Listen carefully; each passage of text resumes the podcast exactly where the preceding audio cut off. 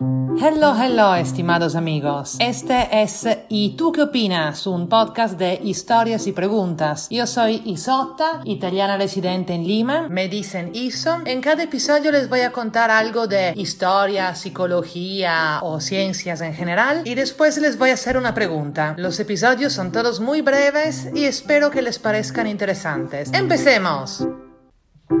Estimados, este episodio está dedicado a los cumpleaños, para entretenerlos un poco sobre el tema a la espera de poder celebrar pronto todos los cumpleaños que no hemos celebrado en estas semanas. La estructura del episodio será algo así. Les diré mi teoría sobre los cumpleaños, contaré unos hechos científicos e históricos que desafortunadamente demuestran exactamente lo opuesto de mi teoría y después le pediré su opinión. A ver.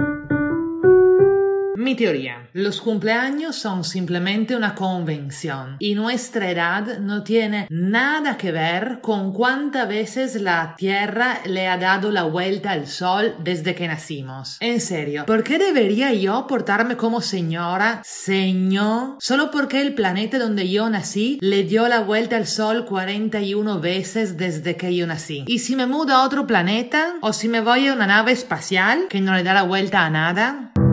Como truco narrativo, imaginémonos que esté tratando de convencer a un lindo joven de unos 10 años menor que yo a que sea mi pareja, que nuestra diferencia de edad eh, no cuenta porque yo me siento de 10 años menor. Obviamente es solo un truco narrativo, porque en la vida real nunca me encontraría en una situación así. Antes que todo, para convencer a este joven imaginario, me pondría labial rellenador de labios, si existe eso. ¿Por qué? Porque labios más grandes se correlacionan con una mayor cantidad de estrógeno y por ende con más juventud y fertilidad. Y se daría cuenta el joven. Bueno, no es que se daría cuenta exactamente de qué labial me puse, pero muchos estudios han demostrado que enseñando a hombres fotos de las mismas caras, pero cambiándole los labios, los hombres prefieren las con los labios más llenos. Y como lo decía, esto tiene una razón evolutiva. Imaginémonos un pasado remoto donde a algunos hombres les gustan los labios gruesos y las pieles jóvenes y otros se vuelven locos por la piel arrugada y los labios sutiles. Adivinen quién pasó más sus genes y de quién somos descendientes nosotros. Bueno, supongamos que mi labial con colágeno no haya sido suficiente. Otra cosa que podría hacer para convencer a este joven imaginario sería decirle que soy coreana. ¿Por qué? Porque allá el sistema para calcular la edad es completamente distinto y podría jugar a mi favor. Punto 1. Ahí se nace con un año de edad, no con cero. Lo mismo en China. Naces con un año y en tu primer cumpleaños cumples dos. Pero en Corea hay una particularidad más. La edad cambia para todos el día de año nuevo. Lo entendieron bien. El primero de enero todos les añaden un año a su edad. Entonces, por ejemplo, yo nací el 20 de noviembre. En Corea hubiera nacido con un año y menos de dos meses después hubiera cumplido dos. Entonces, mi edad internacional sería dos años menos. O sea que todavía tendría que cumplir 40. Ok, no creo que vaya a convencer a nadie de que soy coreana. ¿Les parece absurda esta idea de querer convencer a alguien de que somos más jóvenes? Bueno, como le dije, en mi caso se trata puramente de un recurso narrativo.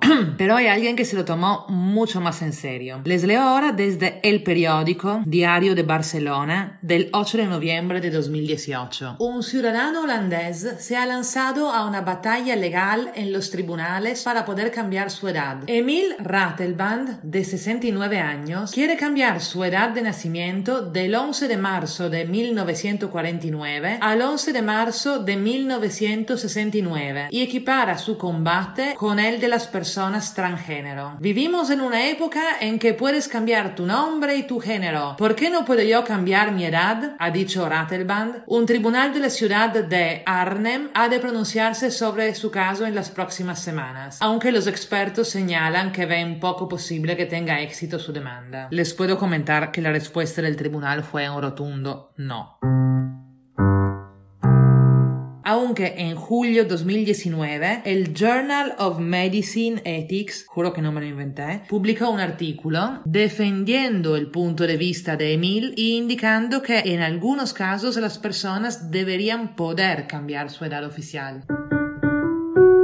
En verdad, no en todas las culturas las personas saben cuántos años tienen, aunque todas tienen el concepto del año solar, debido a estaciones, temporadas de lluvias, migraciones de aves. Por ejemplo, un antropólogo cuenta de cuando preguntó su edad a una vieja tatuadora en no recuerdo cuál país del sureste asiático. Ella le contestó que tenía 105 años y a él le pareció raro y preguntó en el pueblo cómo había sido calculado eso. Y resultó que allá calculan la edad contando las cosechas de arroz que hubo desde que uno nació. Y el arroz cultivado naturalmente se cosecha una vez al año. En internet he encontrado también relatos de lugares donde al día de hoy todavía la gente no sabe cuántos años tiene. Pero por lo que pude ver, las personas se dicen nací antes que él y después que él, indicando a familiares o otros miembros de la tribu. O sea, tienen conciencia de su edad en relación a los demás, que es justo lo de que estamos hablando, ¿no? Ya, y como estamos hablando juntos, llegó la hora de la pregunta. Según ustedes, estos obstáculos que perciben algunas mujeres a quienes le gustan los hombres menores, algunas, nada que ver conmigo,